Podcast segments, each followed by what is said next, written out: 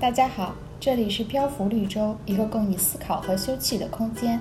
如今的社会充满颠覆，我们拥有最多的选择，似乎也拥有最少的选择。希望漂浮绿洲可以成为大家的一个锚点。三位同处于这个时代的社科研究者，希望能带给你女性的感悟和力量。欢迎回到漂浮绿洲，我是十七，一个国际政治经济学领域的探索者。我是小叶，目前正挣扎在心理学的汪洋大海里。我是小新，一名政治社会学和性别社会学的研究者。嗯，今天来谈一谈大家生命中可能都不会缺少的一部分。这个念头源于我前一段时间刚刚结束了一段旅行，然后因为每天大量的徒步，而且由于天气炎热，所以饮食不是很规律，整个人变得非常瘦。但是结束旅行十几天后，我也恢复了正常的体重。而在这十几天中，我会时刻关注自己的体重，希望能够保持在旅行中那样子的一个节奏。但是日常生活还是逐渐使我恢复到了旅行前的体重。呃，我想大家可能生活中都有这么一种关注自己体重的时刻，尤其是夏天。所以今天想来和大家聊聊身材管理。首先想问大家一个问题：大家有没有减过肥？其实我感觉像日常说的稍微减一下肥这种情况，好像出现过很多次。但是我印象比较深刻的减肥，应该只有两次，就是一次是大概大四左右的时候，一次是就是最近 我准备开始减肥。对，但主要就是通过节食加运动吧。节食加运动，嗯，就是先看大家怎么定义减肥了。是，就是平时生活中很一直很注意，比如说去稍微做一些运动啊，注意这种饮食健康啊，就已经算是减肥了。还是说必须要制定一个很严密的减肥计划啊？今天做什么运动？我要消耗多少卡路里？吃的也去用什么食物秤啊，去 称一下各种热量。就对我来说，我一般减肥的时候，我不会记录食物的卡路里，因为这样做对我来讲太麻烦了。就是只要说，我每天早上起来，我会空腹称体重，然后会根据体重的变化来调整今天就是要做的运动，然后包括说，呃，决定要不要节食的更狠一点。就是这件事情，如果能够长期保持，比如说保持。啊，两个星期到一个月以上，我觉得我就已经进入一个减肥的状态。嗯，那我其实有一点好奇啊，小新，你这个节食是个怎么节食法呀？嗯，我有试过说我会稍微断碳一点，就是比如说可能一个星期就是不吃碳水，但是我不会坚持特别久不吃碳水。然后或者是我也试过那种碳循环，就是呃高碳日。然后低碳日，然后无碳日，就是这种。我个人感觉节食这一块的话，其实通过控制碳水，它的效果会比较明显。因为我个人是没有节食过，我觉得我唯一一次认真的减肥，就是曾经去报了一个健身教练，然后由他带着我减肥，然后他告诉我要吃哪些东西。但那个时候我没有完整的按照它吃，包括他说你每吃一个东西，你都要拿清水涮一下，然后多吃粗粮啊那些。当时觉得运动就已经很辛苦了，每天满头大汗的，啊，十分的疲惫，还不能吃点好的，简直减肥就了无生趣。所以我也没有很注重饮食这一块。你们有觉得健身和节食哪个更有效一些吗？我觉得对于控制体重来说，肯定是节食会更有效，就是它见效会很快。但是健身的话，主要还是让身体线条变得更好看，目测会更瘦一点。嗯，因为肌肉含量也更重。小叶有过健身或者节食的经历吗？就是严格的 健身和节食可能是都没有。如果说把健身推的更广泛一点，不是光限于跟着教练做啊之类的，而是推广到，比如说锻炼的话，那我还是有，比如说我会比较喜欢饭后百步走啊，吃完饭拉着朋友 去走半个小时到一个小时，嗯，或者说节食的话，有一段时间我也有去调整过饮食结构，比如说我会吃少一点的碳水，然后用蛋白质和蔬果来补充，嗯，这种的话我也是有过的。哎，就是有没有发现，对于自己体重啊，对于食物卡路里啊，或者是饮食结构的注意，似乎不知不觉就无师自通的开始注意起来，并且把它践行到我们的生活中去，一以贯之，直到现在，感觉是一个很奇妙的自己生长出来的一个东西。你们有想过当时为什么要减肥吗？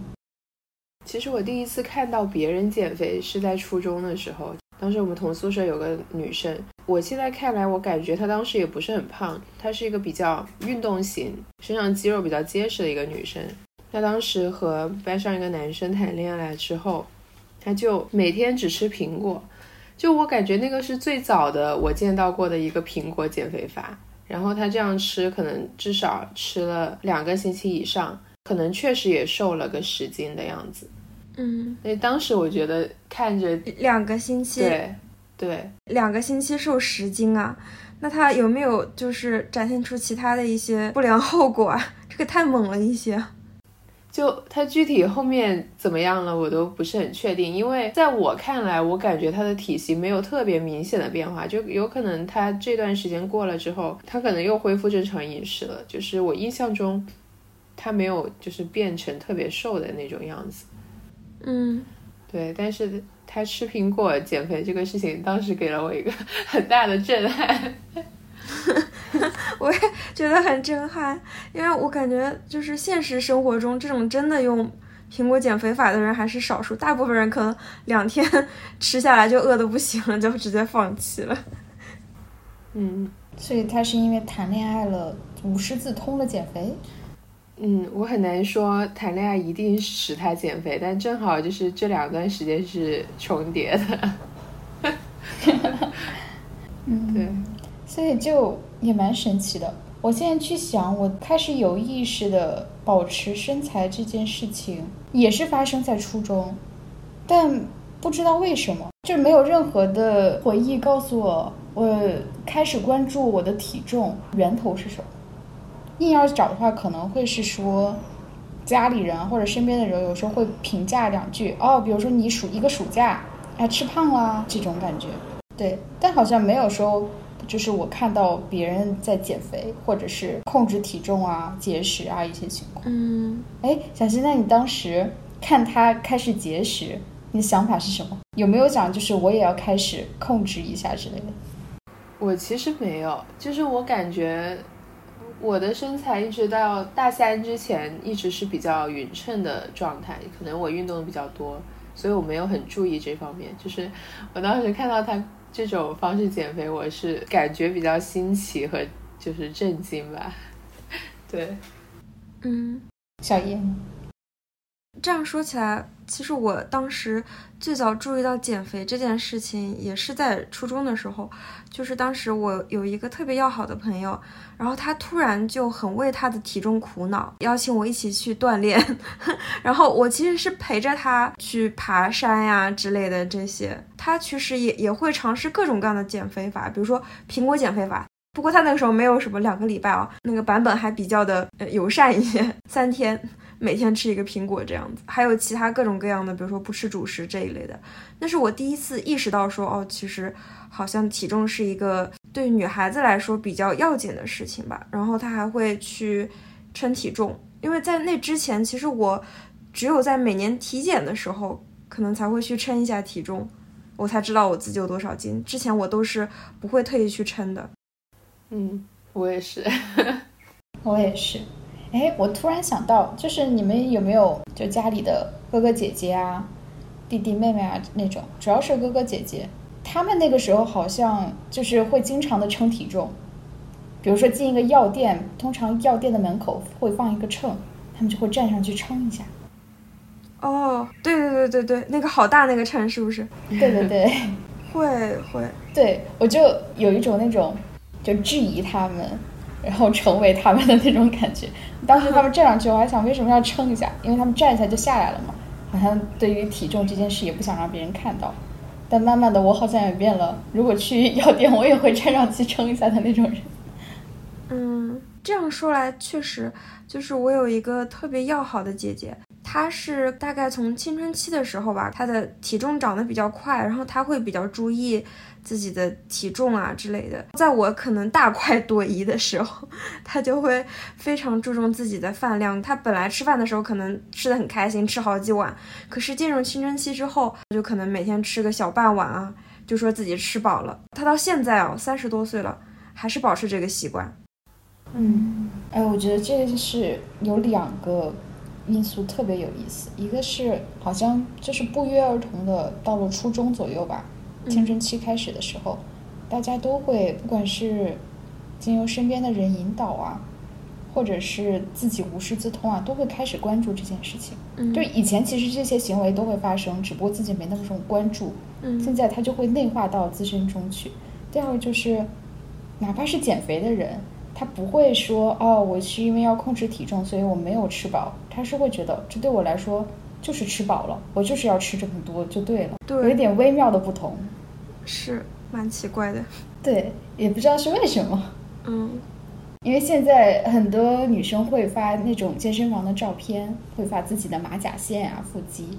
当时大家就是为什么突然都开始关注了体重这件事情，关心自己的身材？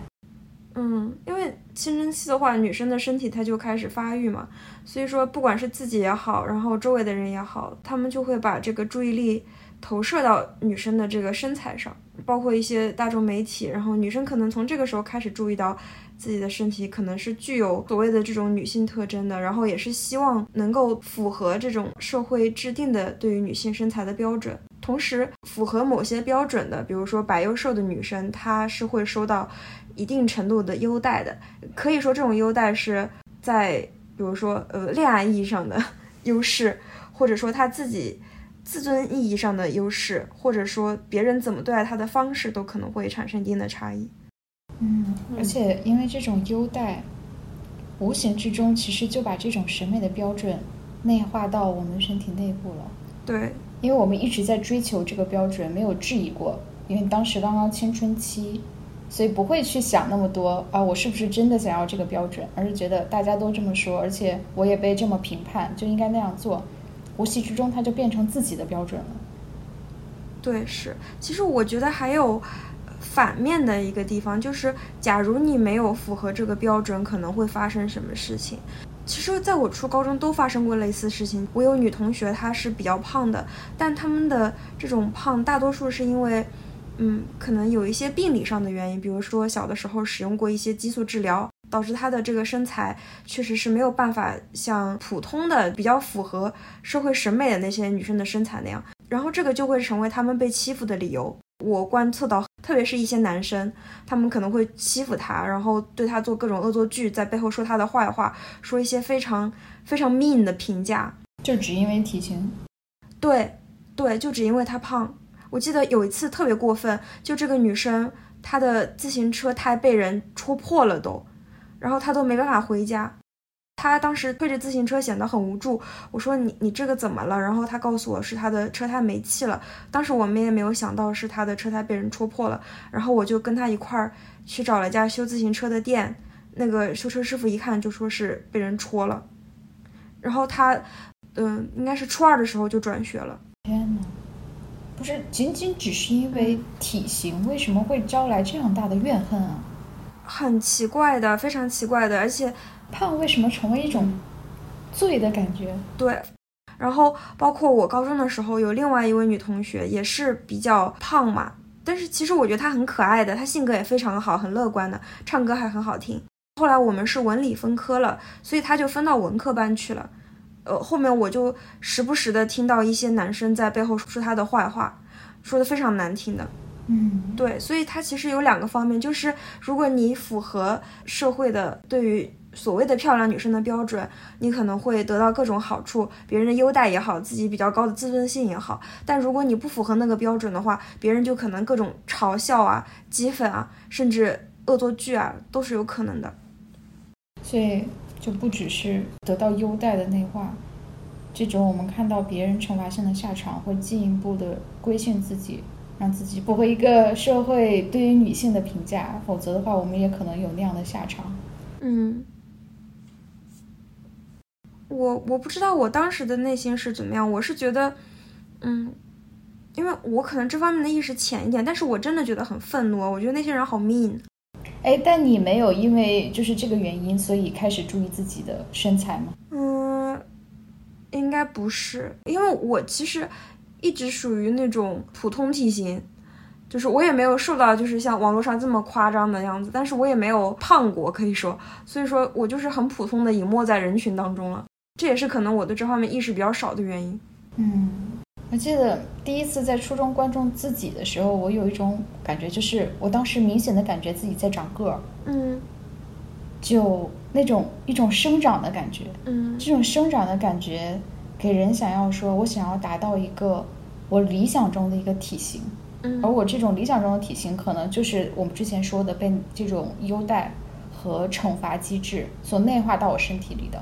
所以我就开始关注，我每天能感觉到每天都在不一样，但我当时居然觉得我能感觉到我每天都在不一样，长高了呀，然后哪里变瘦了呀，身体的这种形态也开始发生变化，因为青春期女生开始发育了嘛。嗯，哦，这个好神奇，就在那段时，对那段时间有一种了解自己身体的感觉，以前根本就没有任何的想法。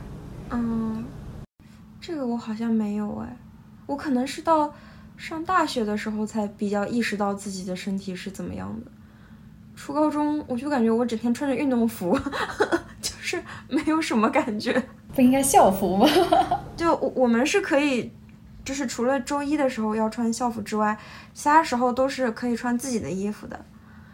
但是我一天到晚穿的都是运动服，所以不会对自己的身材有很很强的意识。嗯，哎，我觉得校服确实一定程度上就是减轻了大家对于身材的追求，因为穿起来都差不多。嗯嗯，小新呢？小新有想过第一次减肥是受到什么原因的影响？就是我注意到初中的时候，有一些小团体的女生，她会开始。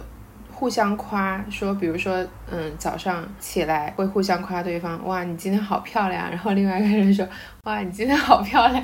就是这个事情，我感觉是小学的时候没有发生的，就是初中的时候，他这个事情突然出现了。而且我们当时寄宿，就是有一次是有一个类似于说我爸妈的朋友的儿子，然后也在这个初中。然后我当时刚初一，他可能是嗯想看一下我适应的怎么样。然后我们每个宿舍有个公用电话，他本来是想打给我的，但是呢号码他输错了，所以他打到了隔壁宿舍。就隔壁宿舍就是我刚刚说到这个女生小团体的宿舍。然后他们就会很在意，说他第二天他就会问我，哎，怎么有个男生给你打电话这样子？就是我感觉是初中的时候开始。就是班上的这样的一种比较引领风潮的这样的一个女生小团体，她就会很注意男生的关注，然后以及啊互相之间就是你漂不漂亮，我漂不漂亮，然后会 开始产生一种这样的互夸。但是当时我感觉它的指向身材的那个意味会少一点。嗯，对。但是可能后面就开始随着青春期发育，可能身材这个事情就变得更加重要。嗯，就是这样说起来的话，我就想起来我当时那个非常好的朋友，他其实是有喜欢一个男生，可能这个对这个男生的喜欢，然后引发了他对身材的这种意识。哎，但是不是青春期对于自己身材的注意，一定伴随着这种嗯恋爱的萌芽？就它不一定实际发生了，只不过可能有好感。嗯。我觉得这可能是其中的一种原因，就是比如说对某个人产生好感的时候，很容易就会进入一种评估状态，就会觉得说我值不值得对方喜欢。那很多时候这种标准，呃，对于年纪比较小的孩子，他是外在的，比如说我的外貌足不足够吸引人。女生的话，她可能就会想，如果我更漂亮一些，就是所谓的符合这种主流的审美一些，也许他就会喜欢我。嗯嗯。可能是这个样子的一个心理过程。嗯嗯，我确实觉得，就是对于性别的意识以及出现喜欢的人，是女生开始在意身材的一个重要原因。就一方面自己的身身体在变化，在发育；另外一方面开始有了性吸引，所以说，可能我我甚至觉得性吸引力是一个很重要的因素。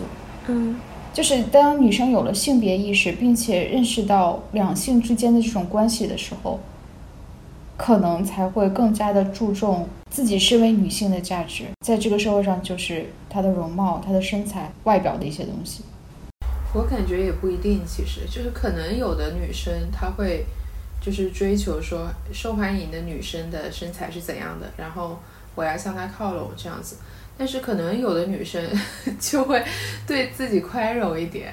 就我感觉我当时也有恋爱的萌芽，但是我从来不会想说我要靠近某一个理想体型。就是我当时也不是很瘦，就是也是。感觉是运动的比较多，然后会比较匀称的一种体型，但是我当时一直没有想要说变得很瘦，就直到我后面因为压力真的变胖了之后，我才开始考虑减肥这件事情。有有一个问题，我是很好奇，说小新变胖的标准是什么？就是你认为怎么样算胖呢？因为每个人的标准不一样啊。嗯，就是我基本上可能，比如说从初三就是差不多身高。快固定的之后，然后一直到大三的体型几乎没有什么变化，就是我比较注意的是腰和腿的维度吧，就是特别是腿，嗯，可能就是从那个时候对于开自己身材的一种认识，再加上社会，包括互联网上不断对于女性身材的这种讨论，使得我们对于身材的重视延续到了现在。哎，说起来，你们有过身材焦虑吗？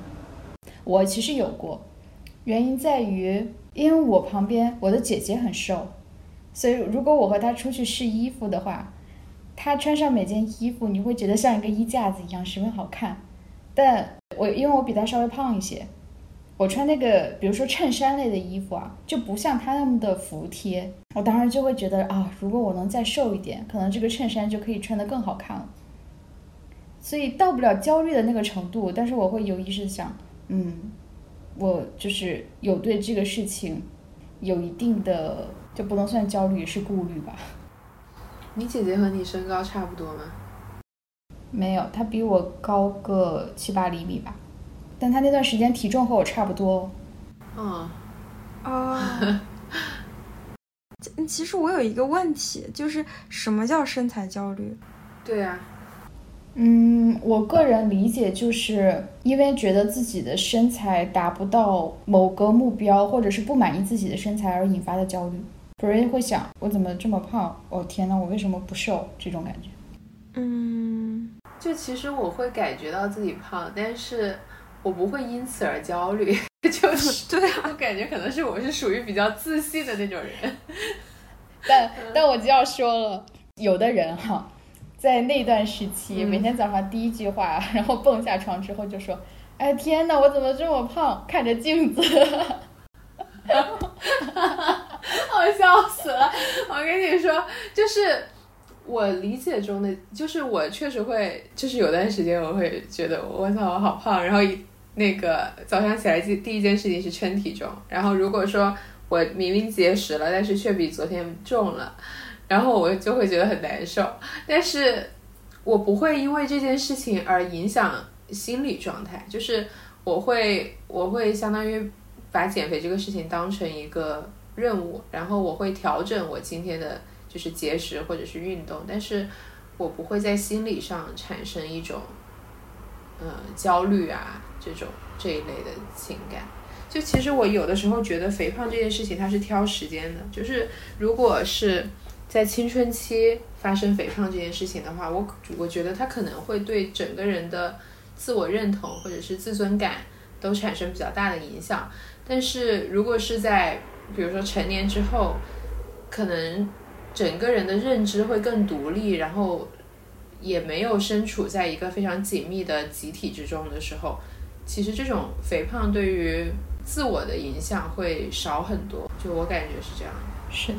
我觉得更多的是，有时候身材焦虑不是一种关于肥胖的焦虑，因为现在大部分的女生，她们其实不胖，那就更多的是一种，她们对于自己有一个理想的体重，但可能她们尝试一些努力，比如说健身啊、节食啊，但是却没有达到那个理想的目标，就没有变化，类似于健身中的平台期。这个时候就还挺让人焦虑的，你也不知道该怎么继续去改变了。嗯，这种打破了自己理想的规划，以及无计可施的这种无力感，我觉得可能是一个焦虑的来源。这种其实就是健身的时间还不够长。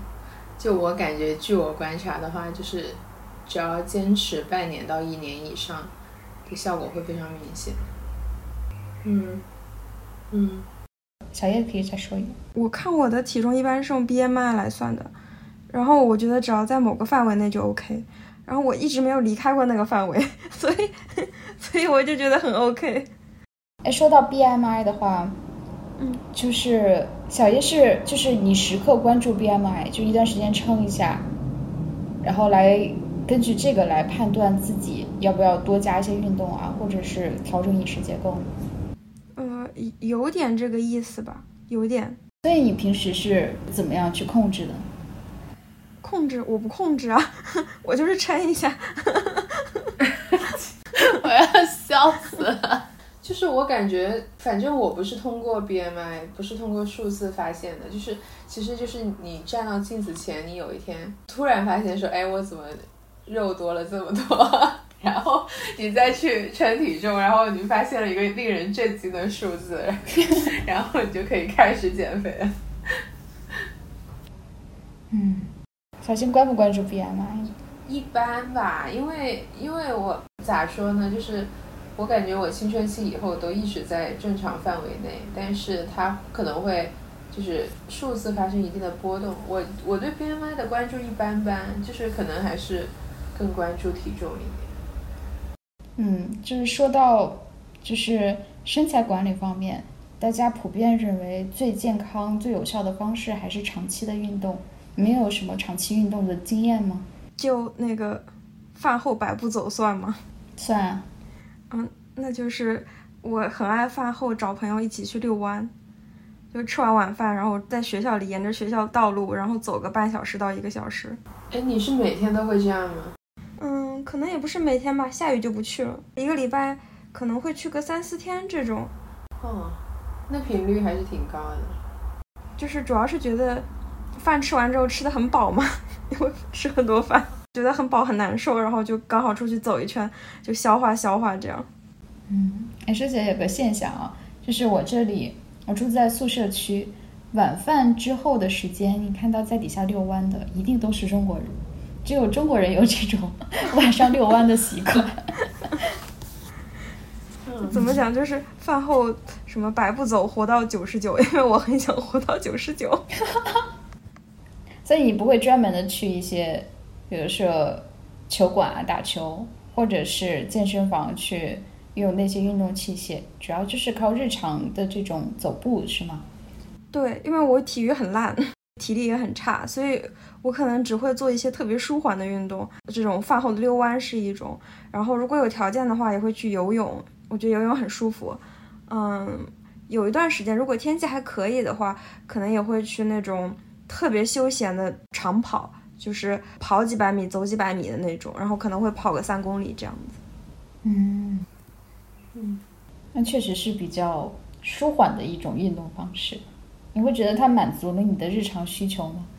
对，我觉得我去做这些运动的时候，其实很少想到我要减肥啊，或是什么。可能有过一次两次吧，就是很明确的想我要为了减重去锻炼，但绝大部分的时候。都是属于一种保持健康的目的，因为我是学医的嘛，我特别注重养生。嗯，养生，对，就是其实我不是减肥或者身材管理，我只是在养生。小新呢？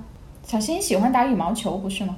对，我是喜欢打羽毛球，但是我感觉我变胖的一个原因就是高中之后没有一个固定的嗯运动时间，也就没有长期坚持的运动，就是我喜欢。打羽毛球，然后打排球，还有游泳。但是这三样运动是对于场地的要求比较高，而且对于就是一起打球的这个人员的要求也比较高，所以感觉这是一个挺重要的原因吧。就是如果我喜欢的运动是跑步或者散步的话，可能就会更有利于保持身材一点。所以我一般是当我觉得我真的要开始减肥了，然后我会每天计划性的安排个一个小时左右，把这个运动安排进我的生活之后，然后它才能够有成效。就是去跑步吗？跑步有试过一段时间，但是我还是比较喜欢打球。哎，说起来，你们有去过健身房吗？我没有，我没有去过健身房。我有去过，就是我一开始去的是那种设备比较齐全，然后有跑步机，然后有教练的那种健身房，但是没有坚持太久。我觉得还是像我刚刚说的，我没有一个稳定的这样的一个运动习惯，所以我近期的话，我是在超级星星上跳那个活力蹦床，就是我有试过不同的操课，但是我还是选择我自己比较喜欢的 一种操，就是它是在一个蹦床上面跳操。所以理论上来说，它会比在平地上会消耗更多的卡路里，而且我觉得这个运动比较有趣。就是一个蹦床，然后你在上面做操吗？蹦一下做个动作。对啊，就是跟着教练做运动。你你其实你的脚是一直在蹦的，然后你在上面可能比如说有高抬腿啊，然后或者是嗯开合跳啊，然后或者是有一些就是包括说单脚站立保持平衡的动作。那你主要还是就是跟着教练的那个运动那个动作一起做。前几年疫情的时候，刘畊宏跳操不是火了一把吗？哦，是那段时间，因为大家对只能够就是宅在家里，所以宅家跟着直播跟练，风靡一时。你们当时有参与吗？有，笑死！当时我在家里健身，确实跳了一段。对，感觉怎么样？和那个在健身房相比？它不能跟健身房相比，它其实就是跟普通的跳操相比，是就还就还挺有趣的一种操课而已。就是我感觉它跟帕梅拉什么的，嗯，会比他们动作简单一点，但是实际效果我没有进行过对比。说起来，当时就是在这种宅家训练中，你们能够保持自己一直去跟练吗？我是靠我妈督促，就是我现在减肥也是在靠我妈督促。就是我妈是那种计划性很强的人，所以我跟她说我要减肥，然后比如说我每天早上或者晚上我要跳一个小时，然后她到点了，她就会就是雷打不动，一定要催我去做这个事情，所以我就会嗯，好靠谱。我当时就是跟着她一起跳操的。哎，但是在我印象中，小新对于这种健身规划的落实还是蛮靠谱的。我记得我们两个曾经一起去，就是一起去外面玩，当天爬了山，走了差不多有一万八千步。晚上回去，他说我们一起跳帕梅拉吧。我想都已经一万八千步，还爬了山，还要跳帕梅拉。笑死！对我当时就想算了吧，但他说不行，一定要跳，然后我就和他跳。就虽然跳完了不会觉得特别累啊什么，毕竟只是很简单的那种帕梅拉，但就在想，嗯，这这这种这种能够在疲惫的一天之后还坚持去把健身计划完成的行动力还是蛮强的。就主要是如果你有一天 因为任何借口你没有行动的话，你很有可能你就会断掉。所以无论如何，如果减肥计划一旦开始，你是肯定是。尽量每天都要去多少运动，至少半个小时。嗯嗯，对。就有的时候就很难去到健身房，比如说你工作完一天，或者是学完一天回来之后，你可能如果要去健身房的话，要先回家去拿东西。即使你当时上班就已经拿了这个，比如说健身服啊、水杯啊这些这个套装过去了的话，你之后还得洗澡。然后洗好澡还得换上干净的衣服，然后再去把这个脏衣服洗掉，一套这种流程下来还蛮麻烦的。有时候因为这种麻烦，可能就会打退堂鼓。所以小叶那种饭后走一走，活到九十九的这种方式，可能更容易让人坚持下去。对，所以你们有有没有就是类似于这种随时随地都可以稍微练一下的这种方式？哎，我想到一个，我初高中的时候，我们午休可能有的同学会睡觉，然后我一般会看书。看书的时候，我会把那个腿竖着靠在那个墙上。你你们能想象那个场景吗？就是两只腿靠在那个墙上，然后屁股也是贴着墙的，这样一个人是呈一个直角形状的 这个姿势在看书，因为当时据说这样子可以让腿变得很直，所以我基本上整个中学时候的中午基本上都是这样子。那那有没有这种 feedback 呢？怎么样，腿变直了吗？是有拉伸的感觉。嗯，我的室友也是这个样子的。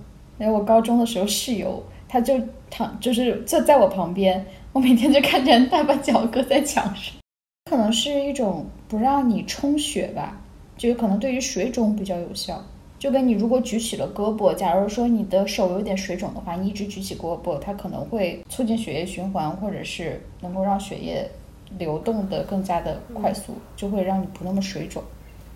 对，如果是真的减肥的话，这种碎片时间，我感觉还是要拿来做操才会比较有效。嗯，因为实际上，这种比如说靠墙站啊什么，它消耗的这个热量真的太有限了。就是大家如果对比一下，即使去健身房健身，跟你随便吃点什么的热量，就会发现他们其实可能还是你随便吃点什么，这个热量高的多了多。嗯，是的。我觉得可能这种碎片的，比如说靠墙站或者拿什么拉伸一下，更多的是一种对于体态的纠正。嗯，因为现在大部分人的这个工作习惯都是需要久坐的。对，其实久坐特别不好。嗯，所以颈椎啊。脊椎，然后臀部这种其实都是有一定程度上的，你叫劳损，或者是因为久坐这个姿势带来的一些僵硬，所以可能利用碎片时间稍微的去伸展一下、拉伸一下，而不是去说我要去让我的体重降下来，可能是一个更好的方式。嗯，哎，刚才说了这么多的健身方式。我们就从一个自己亲身经验，可能不是那么的专业科学的一个角度来说，你觉得健身最重要的是什么？我觉得对我来说最重要的是一定要做自己喜欢的运动，才能够坚持下去。就是我刚刚说到羽毛球，包括跳活力蹦床，还有游泳，就这几个活动是我比较喜欢的。还有一个就是我很喜欢在。呃，Switch 上面就是跟着健身环在那里跳，它一定要有一定的趣味性，然后我才能够坚持下去。但是它对场地和金钱和人员的要求会比较高，所以我一般会在就是能够满足这种条件的情况下，然后再加上我自己比较有精力的时候去做这件事情，但是效果也会很明显。嗯。嗯，对，我觉得趣味性真的特别重要。嗯，就是经常有看到各种攻略说啊，说到减肥，大家就是去做有氧、去跑步，然后说有有人经常会问什么跳绳啊和这个法莱克跑啊这种不同的形式有没有优劣之分？嗯，大家觉得就是能长期坚持下来的就是最好的，而要长期坚持的话。自己不感到有趣是坚持不下来的。嗯，小叶呢？其实我也觉得很多时候锻炼是很无聊的。比如说跑步好了，一直在那儿跑，有什么乐趣可言呢？我一般都会邀请我的朋友跟我一块儿遛弯儿，或者跟我一块儿慢跑，这样我们一边跑一边聊，很快就可以把这些路程给跑完。那你觉得朋友的陪伴是最重要的？嗯，大概吧，就是很有乐趣。嗯，有一个人和你一起在做这件事情。对，就更容易坚持下去。对，就是我们会聊一些有的没的呀，就，嗯，聊很多莫名其妙的话题。嗯，我觉得在我的经历中，最最重要的其实是首先要明确自己的目标到底是什么。比如说，我就是想要变瘦一点，或者是我想要一个比较好看的体型，而是我就是觉得最近身体不是很好，需要运动来保持身体健康。就有一个明确的目标，会对我之后的，不管是这种健身计划啊，或者是我的强度，会有一个很好的指导。而且这个计划，我就是我觉得细分一点会比较好。比如说，只是单纯的变瘦，可能会很不知道让人去往哪个方向努力。但如果从减肥这个角度来说，我想要某一个部位更加瘦一点，我可能会去看这个方面的攻略，然后呢，去制定一个计划。嗯。而且我觉得在这个过程中，就是精神也是很重要的。有的时候因为计划不能完成，或者有几天偷懒了，有时候会有一点负罪心理。我觉得怎样处理这个负罪心理也是很重要的一部分。嗯嗯，其实有负罪心理不完全是件坏事啊，因为有了负罪心理之后，人可能会特别会有锻炼的动力，下次可能就会更加的努力锻炼。但也有可能造成破窗效应。对嗯，是，对，所以怎样去控制自己的偷懒，就是有可能偷懒一天就会偷懒两天，偷懒两天就可能偷懒一周，可能就自然而然的放弃了。嗯怎么样能够就是即使偷懒一天之后，有效的利用这个负罪心理，不是说谴责自己，而是说重新开始，怎么样转换这种心态，还蛮重要的，我觉得。就如果是偷懒一天，对我来讲不算偷懒，就是说如果已经三天没运动了，我就会相当于我自己重开一个新的一个健身周期，就当成是完全是从零开始，再来制定计划。嗯，和我差不多，就是我如果就是一段时间没有运动的话，我也相当于就是告诉自己，那我就从零开始，而且我会完全制定一个不同的健身计划，来给自己的从零开始有点仪式感。就我感觉，我想补充一个事情，就是我妈的这个事情。你们你们已经知道，她会逼迫我下黄山，以及她是一个计划性很强的人。但是我觉得有的时候你非常严格的按照计划，它会产生很多问题。就是我妈也是一个非常热爱运动的人，包括不只是黄山，然后很多山，她都会让自己在很短的时间内爬完。然后包括说平时走楼梯啊之类的。也是一样的，所以他可能就是高强度的错误的使用了他的膝盖，结果他就半月板拉伤。然后这个东西是不能够康复的嘛，所以他现在上下楼梯就对他来讲就变成了一个很吃力的事情。就我觉得这个事情还是挺 挺吓人的。咱就是说，运动它也是涉及到很多专业知识的这个部分，就是如果你感觉不舒服。或者你你按照计划执行的时候，你感觉强度过大了，就是适当应该要停下来，就是不一定说我我没有按计划我就不自律就不应该或者什么，就一定要强迫自己去完成。嗯，是的，哎，这就是有一个我想讲的，就是我觉得健身其实是某种程度上有一点专业性的东西，因为每个人的这个体质不一样，每个人的身体结构也不一样。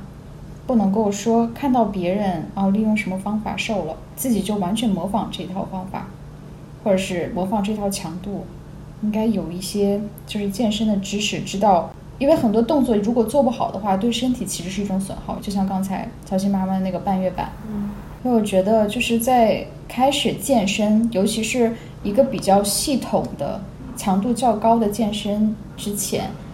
要有一定的这种专业的运动知识，或者是找一个运动方面的或者健身方面的专家，比如说教练啊之类的，去带着自己做。嗯，千万不能够直接就 根据一套什么网上看来的攻略，然后自己就全部模仿。哎，说到这个，你们有什么觉得其他在健身过程中，或者是在这种运动保持身材的过程中不要去做的事情？不要去做的事情。你是说锻炼本身，还是指其他的？或者是锻炼过程中，我们应该避免些什么？嗯，就像刚才，避免就是完全照搬别人的这种锻炼计划或者是强度，然后对自己的身体以及这种运动的知识有一定了解之后，然后制定适合自己的计划，而且不要那么的拘泥于计划，而要根据自己的情况随时调整。嗯，就我感觉是不要。一边高强度运动，然后一边在饮食上还是高油高糖不控制，就是这样会让你觉得你付出了很多努力，但是你在体重上见不到成效。其实这个对自信心的打击是很大的。就是我自己的感觉，要么就是节食减肥，要么就是如果同时运动的话，我在饮食上一定会加以控制，就不然的话会没办法坚持下去。嗯，因为确实有很多人可能只是运动，但是在吃上面完全不节制。饮食确实是健身计划中一个很重要的部分，而且俗话说三分练，七分吃嘛。像我如果就是在健身的过程中会有意的少摄入精米精面这种碳水，会用粗粮去代替，比如说红薯啊、玉米啊，因为它们是低 G 食物，不会让升糖升的很明显，而且比较健康。你们会有什么讲究吗？我也会控制碳水，但是我不太会去吃粗粮，我就直接就不太吃米饭和面。那你用什么代替碳水？我会加大蛋白质的摄入量，就不吃碳水了。对，我会就是就是只控制碳水的量，不会控制碳水的种类。但不吃碳水不是会带来很多问题吗？比如脱发呀，然后疲惫啊之类的。就我觉得就是像计算卡路里，或者是我去在日常饮食之外，我去加入一个新的品种。比如说粗粮这个事情对我来讲太麻烦了，就是麻烦的事情是不利于坚持的。就对我来讲，减肥这个事情坚持是第一要务，所以我会避免一切就是我觉得麻烦或者是无聊的事情。对，所以我就会比较简单粗粗暴的，我会控制这个碳水的摄入量，但我也不会完全不吃。嗯。那你把碳水一刀切了之后，出现过问题吗？没有。那可能你在其他地方，比如说奶茶之类的，可能还是摄入了这种。我怎么我减肥的时候怎么会喝奶茶？一般不会，正常情况下不会。对，因为我不会，我不会断碳很久，就是我不会说一个月不吃碳，我就是可能一个星期这样子就还好。哦。适度的碳水应该是有利于保持身材的。嗯，或者我会很早的时候吃碳水，就是那种八小时饮食法，就是早上起来，比如说八点，八点多，然后我就会就是吃个面，然后接下来我就不吃任何碳了。这样子吃碳的话，其实也还好，就不会对体重造成很大影响。但不从体重的角度来说，光说碳水这个事情，我确实觉得，因为我家里面有人得了糖尿病，所以我就对于这个升糖的食物格外关注。嗯，在那之后，就是这种精米精面这种高 G 食物、升糖很快的食物，我都会格外的注意，不要摄入过多。嗯，嗯，小叶应该对这方面了解很，就是很了解。啊，也没有很了解了，就是我吃饭可能会，嗯，参考一下，就是那种膳食指南这种，那个金字塔吗？嗯，对，大概就那种。然后我会看我每天吃够量了没有，就比如说我，呃，会去算我，比如说按照这个体重，我一天应该吃多少蛋白质，然后我有没有吃够这个蛋白质，我会这样去算，然后就确保我每天的营养都是充足的。你是怎么算的呢？因为我如果算的话，我会单纯的按照自己的拳头算，会保持蛋白质，然后蔬果纤维和碳水保持在三比二比一。我也其实也没有特别精准，就是毛估估嘛。比如说这种膳食指南，它会告诉你说，比如说一个成年女性，啊，一天要摄入多少的说蛋白质好了，因为我比较关注这个。很多食物它都会有一个大体的蛋白质含量，比如说你去看牛奶，它会告诉你一百毫升里大概有。三克到四克左右，然后你就知道说你喝，比如说喝两百到三百毫升牛奶，你会摄入多少蛋白质。然后肉类的话，一百克对应多少蛋白质？然后蛋类的话，一百克对应多少蛋白质？然后我就会每天估算一下，我觉得我大概的量是摄入够了就可以。因为我我吃饭主要是看我营养有没有吃够，倒是也没有特别在意总体的热量或者说呃其他的部分。这个是每天都会算吗？还是因为长期的计算逐渐变成了一种，就是直觉或者感觉？嗯，然后大致就知道自己要怎么吃。嗯，对，大致是这样子，就是每天一个大概的量。因为我觉得也没有必要精确到，比如说要吃几克米饭这样子，那也太夸张了。但就像小新说，如果让他天天算这个，他可能会觉得过于麻烦。嗯，对，但是我会很关注喝水的量。就是我每天一定是喝够两千毫升。嗯，对，喝水也很重要，喝水也会嗯促进代谢嘛。嗯，那减肥过程中这种重油重盐的食物，像这种香锅呀、火锅呀，你们会吃吗？其实这些都是可以吃的，就是甚至是在任何时间都可以吃，但是就是要控制量。对。其实如果火锅吃好了，说不定它跟减肥餐的效果是差不多的。对啊，这还是不至于吧？是的，你不要蘸太多酱料，嗯，然后你去涮它嘛。对，有一阵我还天天中午吃麻辣烫呢，就是也不是中午，就大概一天一餐就吃麻辣烫，因为我觉得特别健康。就是你可以选里面你涮的东西，然后我会选一些肉类，然后选一些蔬菜，选一些蛋类，然后就主要吃那个，再配大概一碗米饭，我就觉得我今天的营养都吃到位了。然后我选的酱料本身也不是特别重口的，因为我口味是偏清淡口的嘛。我是不怎么喜欢吃油很多或者辣很多的食物，就是我喜欢这种骨汤类的汤底，所以说对我来说就是很很健康的一餐。确实，麻辣烫某种程度上是种类也很丰富的。嗯，对啊，我我就感觉到我可以吃很多种类的蔬菜，然后肉也可以选的就是好一些，然后就基本上一顿里面就可以保证什么营养成分都有。嗯，就是我对饮食是不是很在意的？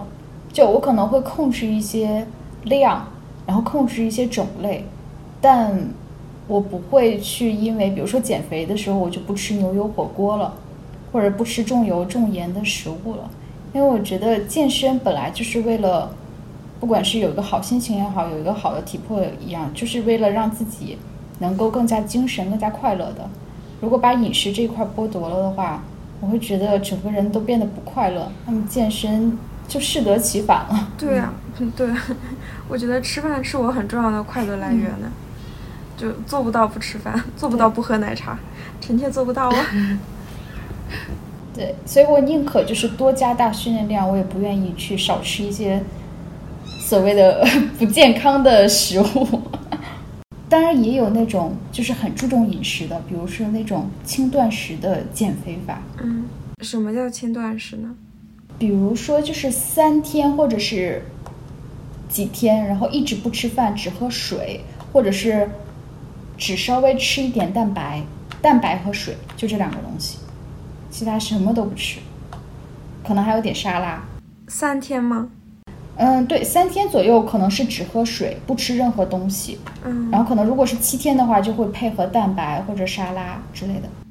嗯，我感觉这种是比较严格定义的轻断食。其实有的时候我看有的别的定义的轻断食就是就是吃清淡点，就主要吃沙拉。的这样一种形式，我觉得这种我还是可以接受的。但是有一些我个人觉得比较极端的，就是夜断，就是每天只喝液体，但是你这个液体可以是，呃，奶茶、咖啡啊，或者是任何就是包括上面有奶油的东西，或者是雪糕这一类都是可以吃，但是只喝液体。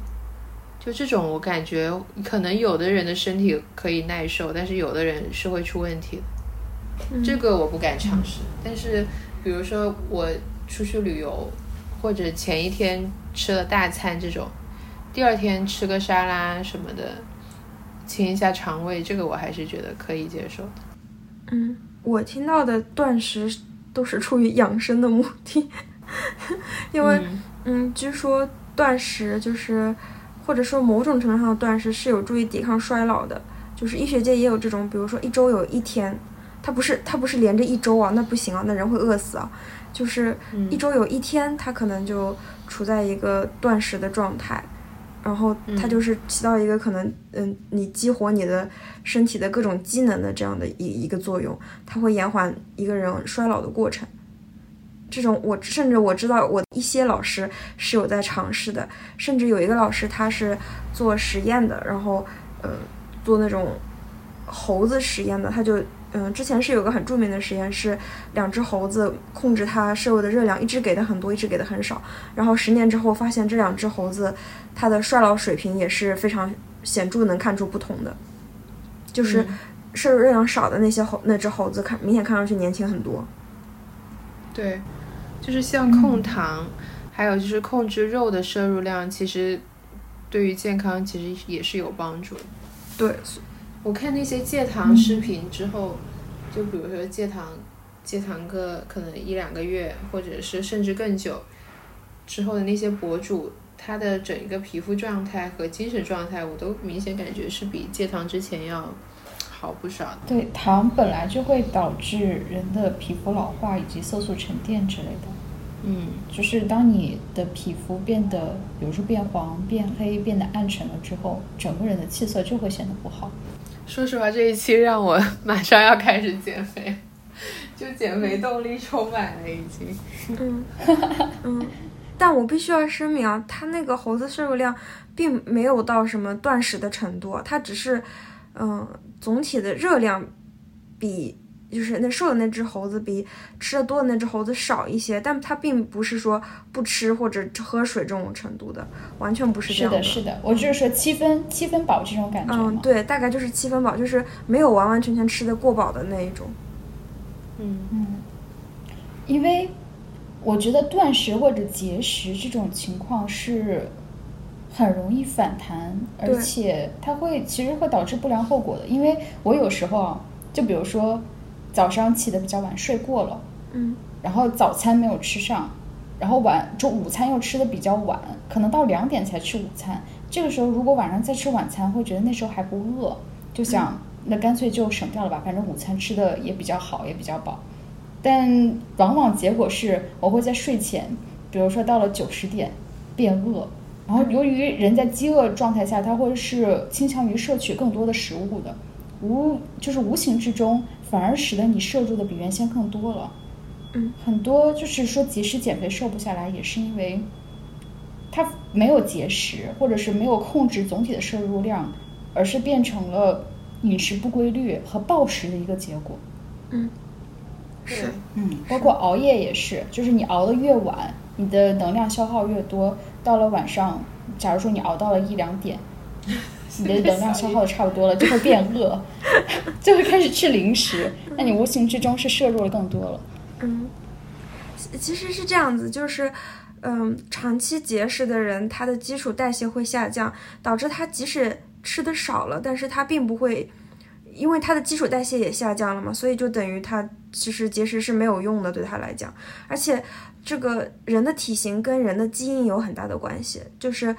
有的人天生可能他的体重的一个恒定点就是某一个数值，如果说他低于某一个数值太多，比如说，呃，举个例子，呃，十几斤以上的话，那么他的大脑这个可能会自动就是发现说，哦，你的体重低于这个正常值，那它就要进行一些调整，比如说它更多的去吸收你摄入食物当中的营养，导致你的节食也没有那么好的效果。所以长期来看，节食。嗯，我觉得是一种西西弗斯式的努力，它从长期来看注定是无效的。嗯嗯，石头永远都会落回原地，是吧？对对，除非你是有这个很强很强的需求和很强很强的自制力，你可以一直保持在一个很高控制力的水平。比如说那些模特，他有那种特制的食谱，每天就吃那么一丁点，因为他有很强的职业需要。只有这种情况下，他才能够维持在那个水平。不然的话，就是对普通人来讲，但凡你自制力稍微差一点，你会立刻跌落回去。而且等到人随着年纪变大，代谢又会进一步降低，你的体重只会一步步上升。嗯，是的，而且节食减肥它会有很多的副作用，比如说你摄入的少了，大脑发现你摄入的营养不足，它可能会自动的就切换成类似于省电模式，它会降低你的整体能耗，就跟小野刚才说的。其实你的基础代谢是变少了的，那可能会导致人比较容易疲倦啊，精神力不集中啊，反而是有损于健康的。对，是的，七分饱这样，那我觉得其实是没有问题的。但如果是像之前提到过这种轻断食什么的，我觉得它是会有一种就是反效果的。从长期来看，它其实达不到真正的减重的目的。哎，说到，就是因为我。尝试过的所谓的节食减肥，全部都是失败的。嗯，你们有没有就是减肥失败过？失败？怎么定义失败？对，就比如说你设定了一个体重或者维度目标，嗯，但你最终没有达成，或者是你在整个健身计划中因为一两天的偷懒，然后造成了破窗效应，就中途放弃了。我觉得这两种都是失败。我不会把这个定义为失败，就是如果它出现了破窗效应，那我就重开一个，对吧？就是我不我不愿意我不愿意把这种事情定义成失败，就是我感觉这个是这种定义之中有一种隐含了一种对自己的指责，或者对我，那你把它定义成什么呢？我不给他任何定义，我直接就是这个事情没有，这一次没有达到，那我下一次我要怎么进行调整？然后我就重开一个计划。就有的时候，就是取其上者得其中嘛，就是有的时候你可能定一个体重目标，你可能在比如说我要一个月之内达到，然后你没有达到，但是你实际上你也是轻了不少。那我其实我也会满足，就是我不会说因为哎你没有达到你这个目标，所以你就是失败的。就我不愿意给自己下这种定义。嗯，我我会说我会有没有达到目标的这个事情，但我也没有觉得失败或者很懊恼之类的，因为我就是没有办法放弃吃饭呢。吃饭真的太好吃了，就是 就是我我也不知道就是是不是只有我这么爱吃啊，但我真的从小就很爱吃饭，就是一个很热爱吃饭的人，所以。嗯，然后然后吃不着饭就就饿的很难受。我我是那种饿的，我我怀疑我可能会有点低血糖，就是我一旦不吃饭了，我就会饿的整个人发虚的那种感觉，就是要晕倒的那种感觉。所以我是一定要吃饭的，我不吃饭不行。嗯，确实。人能够活下来就靠两个，一个就是吃饭，这个是一个就是睡觉。所以我觉得有的人不在意吃饭，那简直是把自己的本能他要进化掉了。就像韩国人，他们不吃饭不睡觉，只用冰美式，血液中流淌着冰美式。这个我真的做不到，太强了。我觉得刚才有一点就是很好，就是不去定义失败，或者是把其中的一些不因为就是中途的放弃而去谴责自己。我觉得这是一个能长期坚持健身的一个很重要的因素。嗯，对我刚刚想到我妈那个极端坚持计划的这个例子之外，我还想到刚刚不是说到暴食嘛？就是我自己没有，但是我看到网上会有一些博主讲自己为什么会暴食的经历，其实基本上都是因为就是过度的节食，然后其实他的这个计划坚持的很好，但是有一天。就是突然他就开始暴食，可能是一种生理机制的本能吧。对啊，然后他们就会录制那种暴食视频，就可能比如说是一个三小时的视频，就在这个过程中，他几乎是无法控制着自己的大量摄入各种他能够抓到的东西，就是。就是面包啊、巧克力什么什么的东西，就是可能他，比如说在三小时之内，他会吃三顿正餐，然后加上各种各样的零食。我觉得那种对于自控力和对自己的自我认知的摧毁啊，是毁灭性的。所以第一个是我不太会严格的坚持计划，就第二个是我觉得这样子做对自己是很有伤害。就重点不是身体上的伤害，是心理上。等对自我认知的这个伤害一旦摧毁的话，就不只是在减肥这个事情上，是在生活的各方各面，人格的这种对，都会造成很负面的影响。对，其实他们这样就已经是一种看程度上下啊，已经近似这种病理性的暴食症或者厌食症这种情况了，所以其实是非常不健康的。发展下去的话，可能会有非常毁灭性的后果。嗯，其实呃。呃，我不知道你关注的博主是什么年龄段，就是厌食症这个疾病的，或者说他暴食症，这都是类似于一体两面的。它其实是死亡率很高的疾病，尽管他听上去好像只是说不愿意吃饭而已，但他对这种食物的抗拒完全后面就变成生理性的了。包括暴食症以上，他对食物的渴望也是这种纯生理性的，无法自控的。而且暴食症还很多还伴随着催吐，因为他吃完之后会非常的非常的懊悔。然后很多人就会去催吐，催吐之后，他的食管啊，整个就会因为反流胃酸嘛，整个就会被烧灼掉，嗯，非常恐怖的。那确实，而而且他死亡率很高，是因为这个病症本身，还是因为他的这种自我认知被摧毁了，就导致一些自杀的行为？嗯，他不是自杀，嗯，他不是自杀，嗯，自杀可能是伴随着，因为是一种自我否定，最后。可能会偏向于自我抹杀，把自己否定到一定程度，觉得不配存活在世界上。嗯，因为我之前是有在内分泌科实习，然后那个时候刚好是收了一个厌食症的病人。嗯，就他的身体，他完全是抗拒进食的，他不是那种主观上的那种，就是我不想吃饭，就是他即使吃他也吃不下去的那一种，就他完完全全是抗拒食物的。到就是说很多的呃厌食症患者到最后他的体重就会非常非常的轻，就会感觉到这个人只有一把骨头。嗯，他完全是因为营养不良而死亡的，就好像一个健康的人，在一个并不物质匮乏的时代死于饥荒。嗯，那如何就是在我们没有达到某些目标的时候，不去自我谴责，同时灵活的调整我们的这种健身计划？这是一种心态上的东西。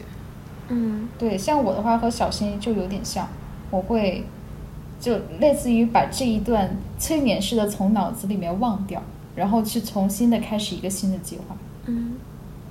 而且一定要是有新的因素加进来，不能和上一段很像。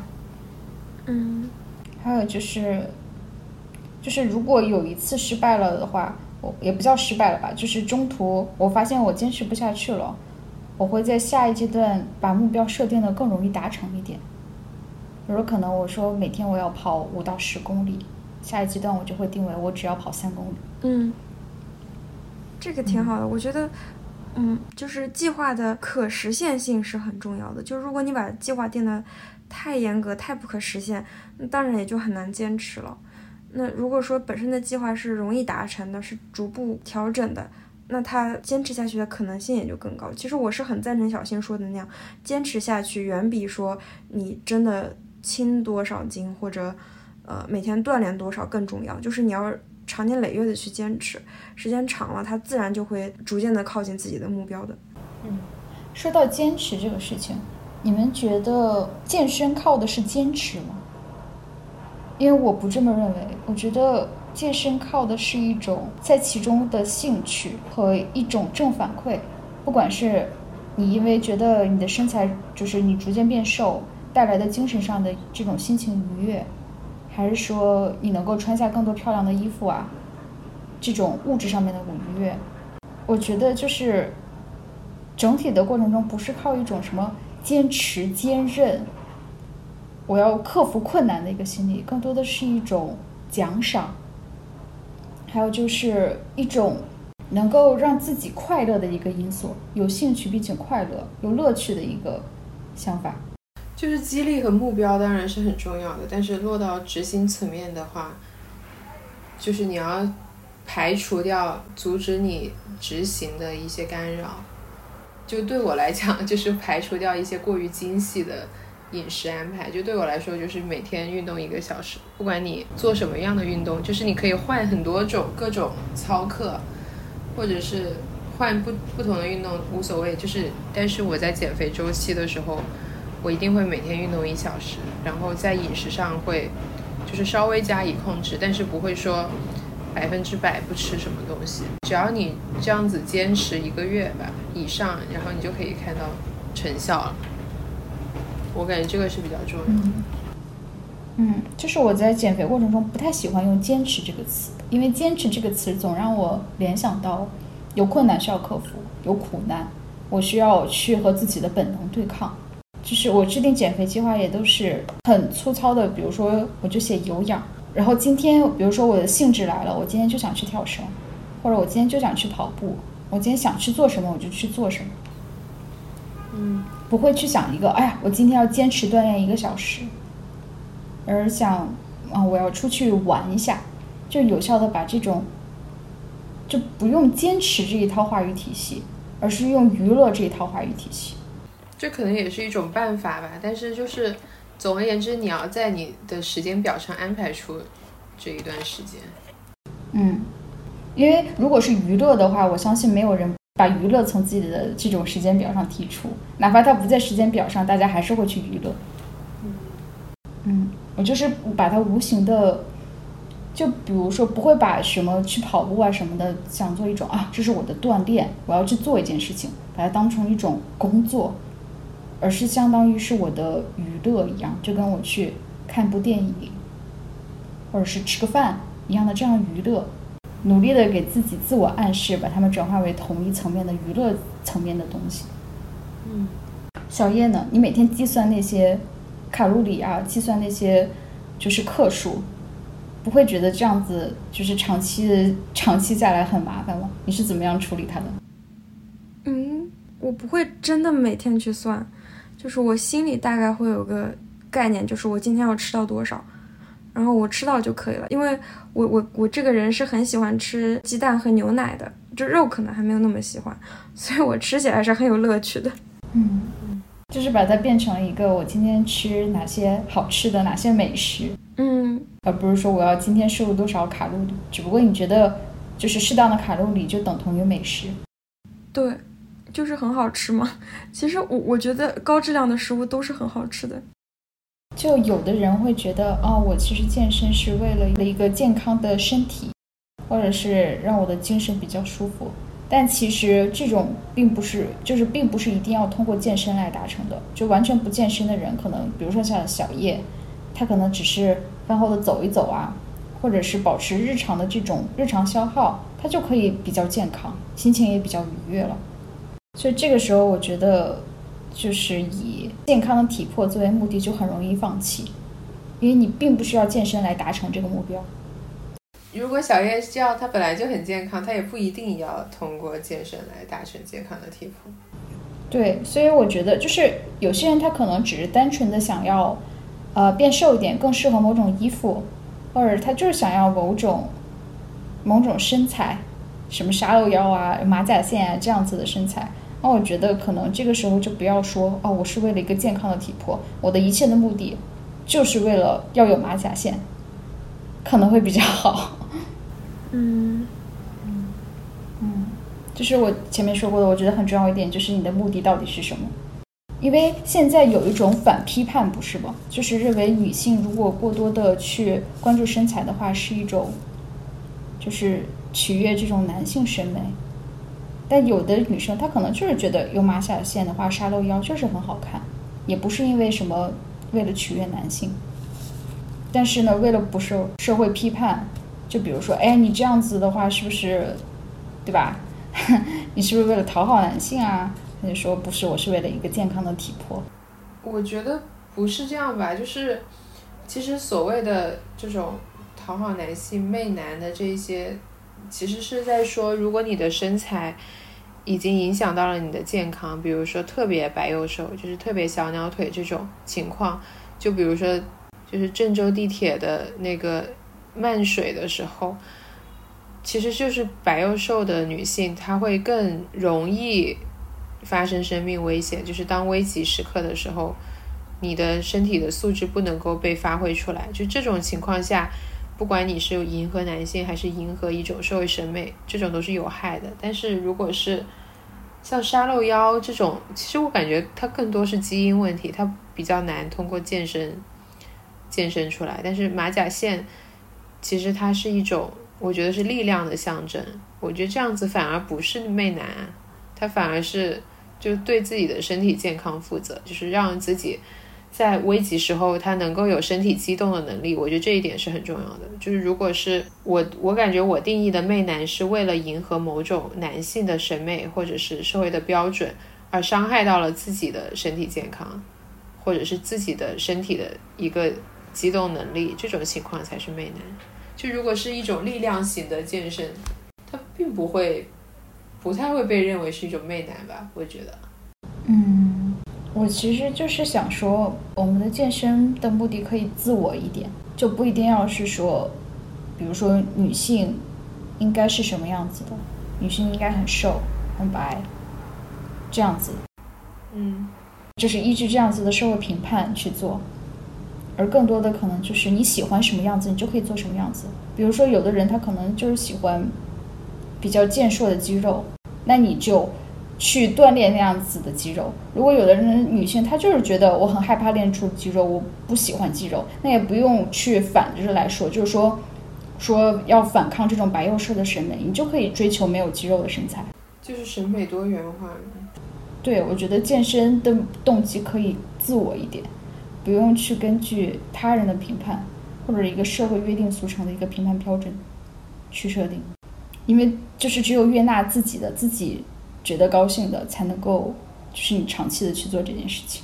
对，所以我觉得，就是如果也想要去长期的养成一个健身的习习惯的话，可能就是你的动机要更加自我一点，自己喜欢什么样就去做什么样子，而不是根据一个社会的评判标准或者是一个他人的眼光中你应该是什么样子。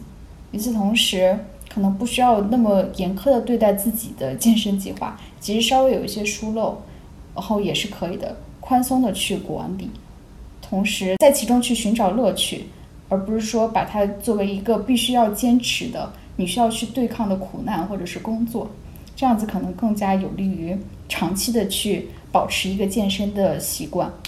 不过归根结底，健身或者是健康饮食的一个主要目的。都是为了一个更好的体魄，或者是一种心灵的愉悦。